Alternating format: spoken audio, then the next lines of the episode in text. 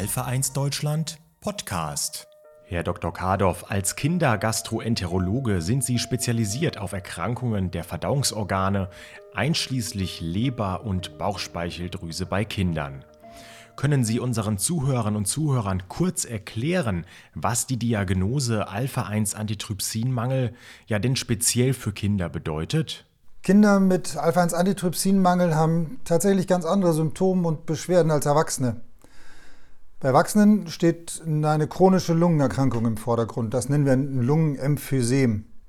Und das macht sich meist nicht vor dem 30. bis 40. Lebensjahr bemerkbar. Wir Kinderärzte sehen dieses Erscheinungsbild der Erkrankung also eigentlich gar nicht. Wenn Kinder krank werden, dann in Form einer Lebererkrankung. Die kann ganz unterschiedlich ausgeprägt sein. Die meisten Betroffenen sind gar nicht merklich krank, sondern es werden zufällig bei denen erhöhte Leberwerte festgestellt im Blut. Manche Kinder werden ernsthaft krank, das dann tatsächlich sogar schon im Säuglingsalter, zum Beispiel indem die Gelbsucht verlängert ist. Oder sie fallen im Kleinkindalter auf durch einen aufgetriebenen Bauch, weil sich die Leber und die Milz bei ihnen vergrößert haben. Und ganz selten, das ist dann natürlich dramatisch, zeigt sich die Erkrankung durch Blutungen, also bei Säuglingen zum Beispiel durch eine Hirnblutung oder bei älteren Kindern dadurch, dass die Blut erbrechen, weil es in den Magen oder in die Speiseröhre blutet. Klingt dramatisch, aber ich will jetzt schon mal ausdrücklich betonen, dass das bei den meisten der genetisch betroffenen Kinder nicht vorkommt und die nicht merklich krank werden und dass diese ernsthaften Erkrankungen nur ein paar Prozent von den Kindern betreffen, die genetisch vom Alpha-1-Antitrypsinmangel betroffen sind. Aber wie kann das sein? Diese unterschiedlich betroffenen Kinder und auch die lungenkranken Erwachsenen haben doch eigentlich alle die gleiche Erkrankung.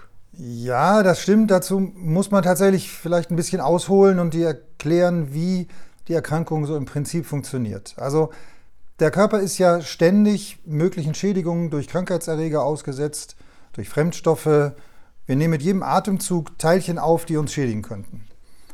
Und wenn nun solche möglichen Schadstoffe in die Atemwege eindringen, dann wehrt sich der Körper dagegen durch etwas, was wir Entzündungsreaktion nennen. Das ist erstmal sinnvoll, aber so eine Entzündung darf auch nicht überhand nehmen oder aus dem Ruder laufen. Und deswegen gibt es körpereigene entzündungshemmende Faktoren und davon ist auch Alpha-1-Antitrypsin einer. Im Blut und in der Lunge von Menschen mit Alpha-1-Antitrypsin-Mangel fehlt nun dieses Alpha-1-Antitrypsin. Deswegen heißt die Krankheit ja auch so. Und weil dieser schützende Stoff fehlt, können Entzündungen durch Infekte oder durch Schadstoffe, Beispiel Zigarettenrauch, bei diesen Menschen die Lunge viel stärker angreifen, als das normal ist. So, und warum ist nun der Alpha-1-Antitrypsin-Wert im Blut erniedrigt? Weil bei den Betroffenen dieser Erkrankung in dem Gen, also in dem vererbten Bauplan für Alpha-1-Antitrypsin, ein Schreibfehler vorliegt. Dadurch wird bei diesen Personen in der Leber, das ist ja sozusagen die Chemiefabrik des Körpers, das Alpha-1-Antitrypsin durchgehend mit einem Fehler zusammengebaut. Die häufigsten von diesen Baufehlern bewirken dann, dass die einzelnen Alpha-1-Antitrypsin-Teilchen, Moleküle nennt man das, in der Leber hängen bleiben und nicht in das Blut abgegeben werden können. Die können sogar innerhalb der Leberzellen zu größeren Haufen so richtig zusammenkleben. Und als Gegenstück zum Mangel von Alpha-1-Antitrypsin im Blut besteht also in der Leber sogar dann ein Überschuss davon. Und diese Überladung mit Alpha-1-Antitrypsin, die ist nun tatsächlich schädlich für die Leber. Wie stark nun dieser Leberschaden wird, das ist wiederum sehr unterschiedlich. Wahrscheinlich hängt das vor allem davon ab, ob man noch wieder zusätzliche Veränderungen in anderen Genen hat oder womöglich eine zweite Erkrankung, die sich auch auf die Leber auswirkt. Und auch Faktoren wie Infektionen oder Aufnahme von Schadstoffen sind ja von Mensch zu Mensch verschieden. Und das alles zusammen bewirkt, dass der Leberschaden durch das Alpha-1-Antitrypsin, das in der Leber liegen bleibt, unterschiedlich stark zum Tragen kommt. Übrigens gelten ähnliche Überlegungen auch für die Lungenprobleme, die dann später durch den Alpha-1-Antitrypsinmangel entstehen können. Auch die betreffen ja keineswegs alle genetisch Betroffenen gleich. Ist denn bekannt, wie häufig Alpha-1-Antitrypsin-bedingte Erkrankungen bei Kindern sind? Dazu gibt es tatsächlich erstaunlich wenig Untersuchungen. Immerhin hat man im Laufe der Jahre in einigen Regionen, zum Beispiel in Schweden, Daten gesammelt, wie der Krankheitsverlauf ist, über die Kindheit bis ins Erwachsenenalter. Und solche Untersuchungen, beziehen sich vor allen Dingen auf Menschen mit den beiden bei uns in Mitteleuropa am häufigsten Genvarianten. Die bezeichnet man mit Z und mit S. Als Kind leberkrank werden eigentlich nur jene, die ausschließlich dieses Merkmal Z in sich tragen. Und dieser Genbefund betrifft bei uns erstmal in der Bevölkerung ungefähr jeden 2000. Menschen. Und diese Langzeitstudien haben nun ergeben, dass von diesen deutlich über die Hälfte in der frühen Kindheit tatsächlich erhöhte Leberwerte hat, aber dass die bei den allermeisten über die Jahre von selbst zurückgehen. Und beim Übergang ins Erwachsenenalter haben dann nur noch unter 10% immer noch auffällige Leberwerte und die anderen sind soweit erstmal gesundet. Wie häufig Kinder merklich krank werden, also eben nicht nur erhöhte Leberwerte haben, krank werden zum Beispiel mit einer Gelbsucht, das ist noch weniger geklärt. Das trifft jedenfalls sicherlich schon nur noch eine Minderheit von den Kindern. Und dass welche wirklich schwer krank werden, also ich hatte am Anfang erwähnt, diese Blutungen zum Beispiel bekommen, das ist noch mal seltener. Bei einer so schweren Erkrankung kann im Einzelfall mal eine Lebertransplantation erforderlich werden und darüber tatsächlich hat man nun wiederum sehr genaue Zahlen und weiß also, dass es in Deutschland nur wenige Einzelfälle pro Jahr gibt von Lebertransplantationen bei Kindern wegen Alpha-1-Antitrypsinmangel. Aber wie gesagt, im Übrigen gibt es relativ wenig Zahlen dazu. Und äh, die sogenannten Alpha-1 Kindercenter, zu denen wir auch gehören, bemühen sich darüber noch mehr zu lernen. Es gibt auch ein Register, ein bundesweites Register für betroffene Kinder. Und das wollen wir in den nächsten Jahren ausbauen und bekannter machen, um eben solche Zahlen so nach und nach ein bisschen genauer zu bekommen. Der häufigste Fall ist demnach ja wohl, dass ein betroffenes Kind eher zufällig dadurch auffällt, dass man erhöhte Leberwerte feststellt. Ist das korrekt? Ja, genau. Man hat also Blut abgenommen aus einem ganz anderen Anlass, zum Beispiel vor einer geplanten Mandeloperation oder sonst irgendeiner Operation oder weil das Kind einen Infekt hat und bei dieser Gelegenheit die Leberwerte mitgemessen und dabei fällt eine Auffälligkeit dann ins Auge. Und wie geht es in diesem Fall dann weiter? Grundsätzlich sollte man erhöhte Leberwerte bei einem Kind, wenn sie mal aufgefallen sind, in jedem Fall abklären, wie man so sagt. Können ja noch viele andere Erkrankungen dahinter stecken. Zum Beispiel deutlich häufigere auch wie eine Virushepatitis, Stoffwechselerkrankungen, Gallenwegserkrankungen. Bei ein bisschen älteren Kindern heutzutage mit Abstand am häufigsten eine Fettlebererkrankung. Zu dieser Abklärung wird in der Regel eine Reihe von Blutwerten bestimmt und meist auch eine Ultraschalluntersuchung der Leber durchgeführt. Und eigentlich sollte man schon früh bei diesen Untersuchungen dann auch einen Test auf Alpha-1-Antitrypsinmangel mit veranlassen. Dazu kann man entweder das Alpha-1-Antitrypsin im Blut messen, die Konzentration messen, oder auch direkt eine genetische Untersuchung veranlassen. Das ist auch eine Blutuntersuchung, nur eine etwas aufwendigere. Dafür gibt es dann mehrere Methoden, auch sogar als Schnelltests. Da führen jetzt das, das vielleicht ein bisschen weit, aber entscheidend ist, dass der ärztliche Untersucher im Fall erhöhter Leberwerte beim Kind früh genug an die Möglichkeit des Alpha-1-Antitrypsinmangels denkt. Und wenn es dann wirklich einen entsprechend auffälligen Befund gibt, dann sollte die Familie an eine spezialisierte Stelle weiterverwiesen werden. Dazu gibt es bundesweit eine Reihe von diesen sogenannten, habe ich schon erwähnt, Alpha-1-Kindercentern. Aber es gibt darüber hinaus natürlich noch viele andere kompetente Stellen, wo Kindergastroenterologen sich dann um solche Patienten kümmern können. Mhm. Und womit müssen die Familien denn rechnen, wenn sie sich in einer solchen Spezialambulanz vorstellen? Also zunächst mal dürfen Sie erwarten, dass sich da jemand mit dieser eigentlich seltenen Erkrankung wirklich auskennt. Das ist ja häufig für die Familien das erste Problem.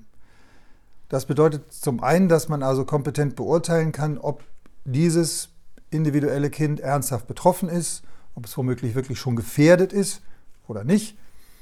Und dass die Familien dann eine ausführliche Beratung bekommen zu all den Punkten, die dann im Weiteren eine Rolle spielen. Also Behandlungsmöglichkeiten, Risiken der Erkrankung, Ratschläge zur Lebensführung, bis hin zur Erklärung, wie die Krankheit als Erbkrankheit funktioniert, was also so eine Diagnosestellung gegebenenfalls auch für Angehörige bedeutet.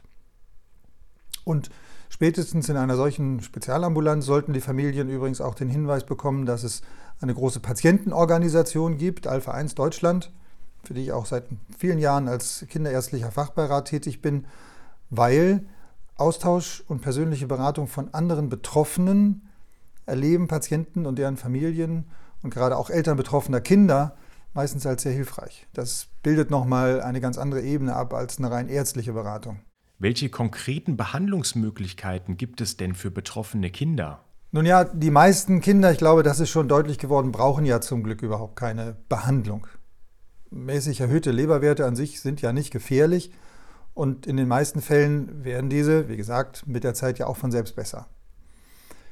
Für Kinder mit einer ausgeprägteren Leberschädigung gibt es ein Medikament, das die Leberzellen schützen soll und den Abfluss der Galleflüssigkeit verbessern. Das heißt Ursodeoxycholsäure. Das kann man einsetzen.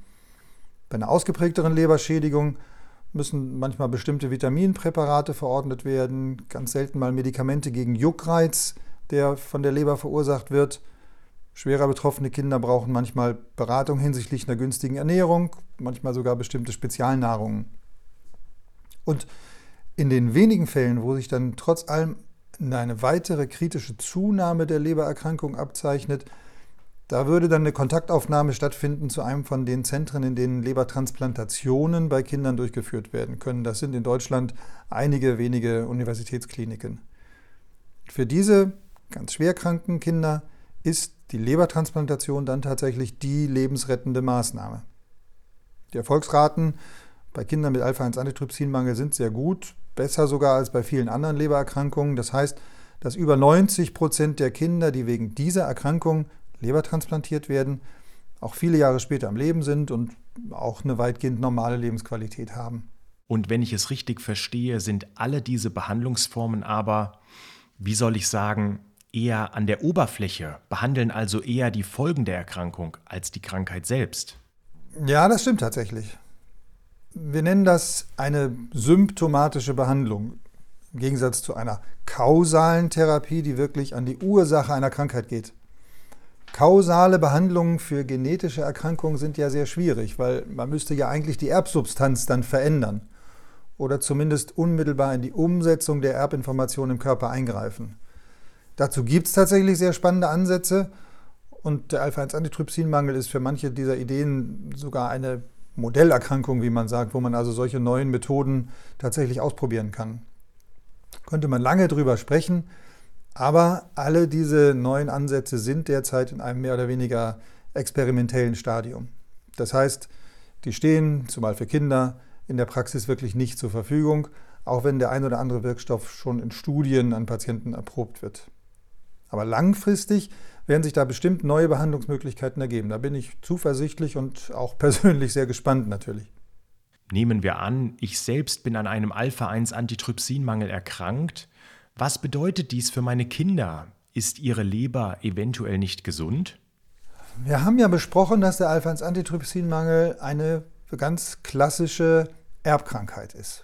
Das bedeutet, man kann wirklich sehr genau eine Wahrscheinlichkeit angeben, mit der Betroffene den Mangel an die eigenen Kinder weitergeben. Also, wenn Sie selbst vom Mangeltyp PIZZ betroffen sind, den ich erwähnt hatte, also der klassische krankmachende Typ bei uns, dann geben Sie das genetische Material für den Mangel, also dieses Merkmal Z, auf jeden Fall an Ihre Kinder weiter, weil Sie selbst haben ja nur dieses Merkmal Z.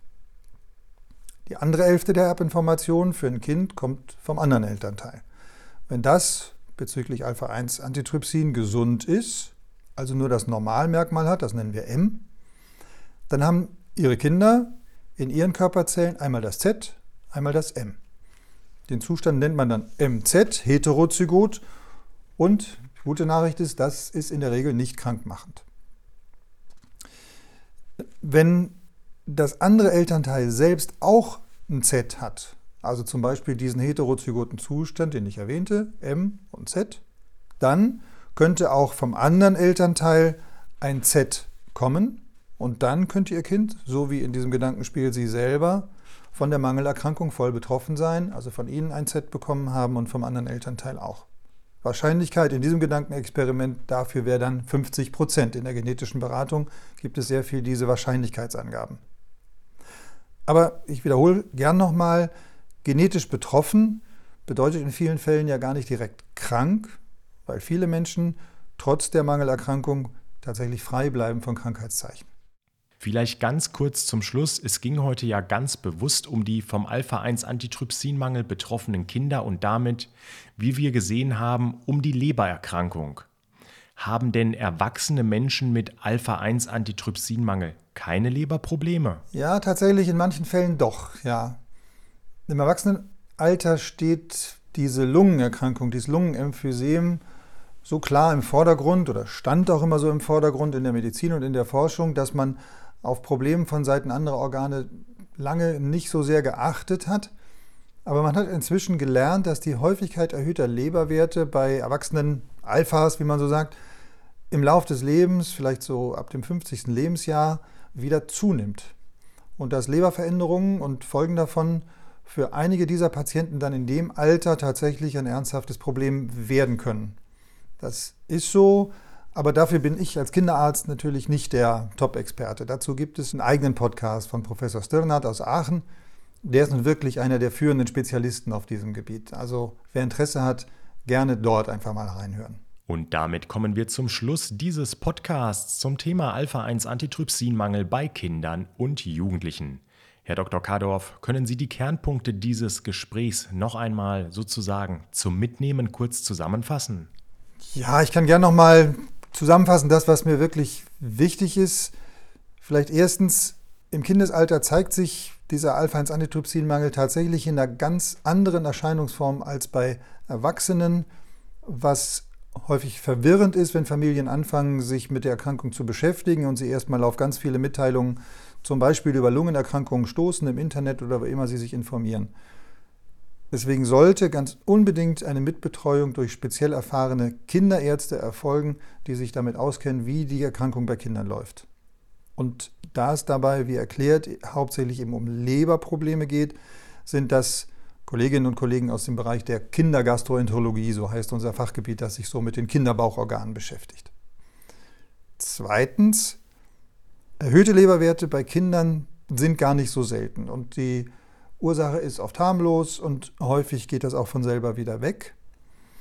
Trotzdem muss man an einen Alpha-1-Antitrypsinmangel als Ursache denken, zumindest dann, wenn sich die Werte nicht kurzer Zeit normalisieren. Also eine Weile abwarten ist in Ordnung, aber wenn es nicht wieder normal wird, dann muss man das klären und dann sollte der Untersucher auch an diese Diagnose denken.